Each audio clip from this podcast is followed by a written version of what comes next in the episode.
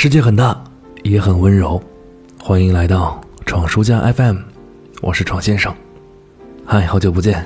这段时间一直在忙碌台里有关防疫的工作，虽然没能去到第一线奋战，嗯，所以呢，就在大年初三就返回了岗位，准备相关内容，做各种公益宣传，录各种公播音频。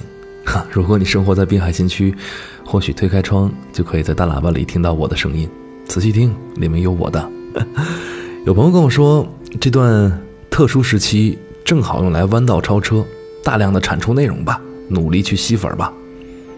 这件事情我没有做，有两个原因。第一当然是懒，提不起精神。我在微博也说过，不知道是不是心理暗示，快速大量的整理相关信息之后，对我自己的情绪确实有很大的影响。我制作的内容大多是传递情绪。不只是简单的信息播报，我需要整合现阶段所有的有效信息，去提炼其中的情绪来感染大家。这个过程说实话很疲惫，而且我 也没有受过专业的训练，这点我承认很脆弱。所以，这又产生了第二个原因，我自己的情绪都很难调控。那么，除了疫情相关，我又要产出哪些内容来影响你呢？这个我没有答案。经过了这看似漫长的一个月，我每天都在努力的去审视自己，有节制的在网络中提取信息，认真对待和家人相处的每一刻，找到有意思也有意义的事情来取悦自己。无所事事的时候，跟自己安安静静的对话。这段漫长的暂停，我也算总结了一点点心得。第一，你拥有多少被定义为无聊的时光呢？这段时间，闯叔家的成员每天都有在群里聊天，每个人的生活都不大相同，有的奋战在基层，在防疫第一线，有的体会着经济波动对自身的巨大影响，有的老老实实的待在家里感受岁月静好。但相同的是，大家都不觉得这样的生活有多无聊，时间似乎是不需要去消磨的，都不见得够用呢。我也一样，我很喜欢现在的自己。当大把的时间从天而降的时候，不会觉得无所适从。或多或少，正常的日子，我们不熬夜，不在地铁上玩玩手机，很难有时间属于自己。但当时间真正攥在手里的时候，为什么你会觉得无聊呢？真的是因为禁足在家这一个原因吗？有喜欢的剧，有爱读的书，有喜欢的事情，整理房间，烹饪美食，或者是有。三两好友微信云喝酒，这本应该是生活中该有的一部分。为什么此时此刻你会觉得这开始变得陌生且无聊呢？如果你有类似的情况，在不多的独处时间里，希望你可以找到答案。第二，去感谢每一个生死之交。作为一个隔离在家的普通人，我有时会庆幸天赐长假突如其来，有时也会担忧经济萎靡、生活退步，甚至疫情突然在身边爆发，自身难保。但这段对于普通人来说不大不小的患难，也能让你发现那些不常联系的联系人里，真的有人在挂念着你，哪怕是一条信息，一切安好，还是几句玩笑，几句鼓励，相伴一程，这微不足道的关怀，也着实值得铭记。恐慌、焦虑、担忧、无聊、乏味的日子里。我们当然要感谢每一个奋战在一线的平凡英雄，给我们拥有无聊乏味假期的资格；也要感谢每一个关心我们的朋友，让恐慌、焦虑、担忧变得不再那么刺眼，孤独不再那么明显。或许，嗯，有很小的概率，没有人来关心你，那么你是不是可以试着去问候那些对你来说很重要的朋友呢？在力所能及的范围内，尽可能的去释放自己的善意吧。第三，就是生活中总有你能掌控的百分之九十。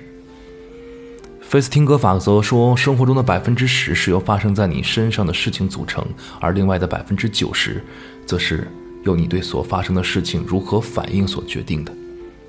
换而言之，就是生活中总有百分之十的部分。你不能掌控，但你可以选择剩余的百分之九十如何度过。我年少时代曾经焦虑过非典时期，一定考不出好成绩，一定会从这个前十名变成前三十名，等等等等，以这个为借口，为自己的努不努力而开脱。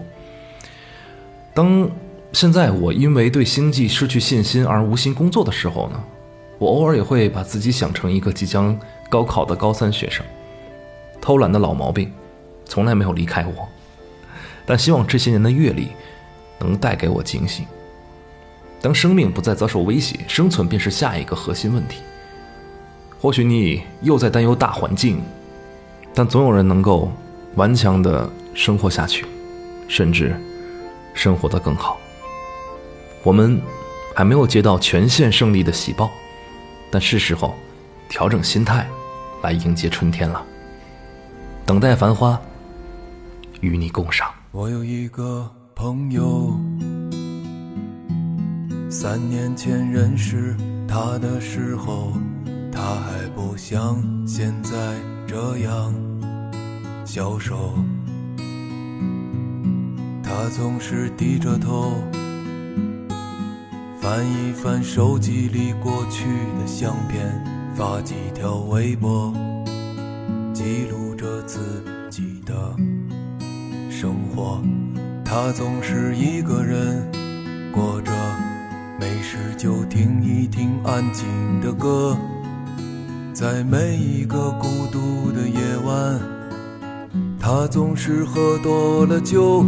有时候他会想起那些远在远方的老朋友，也经常想起那些曾经的爱情和他一起牵过的手。他不会像大部分。的男人一样过着平庸的生活，在每个灿烂的星空下，他总说：“嘿，抬头。”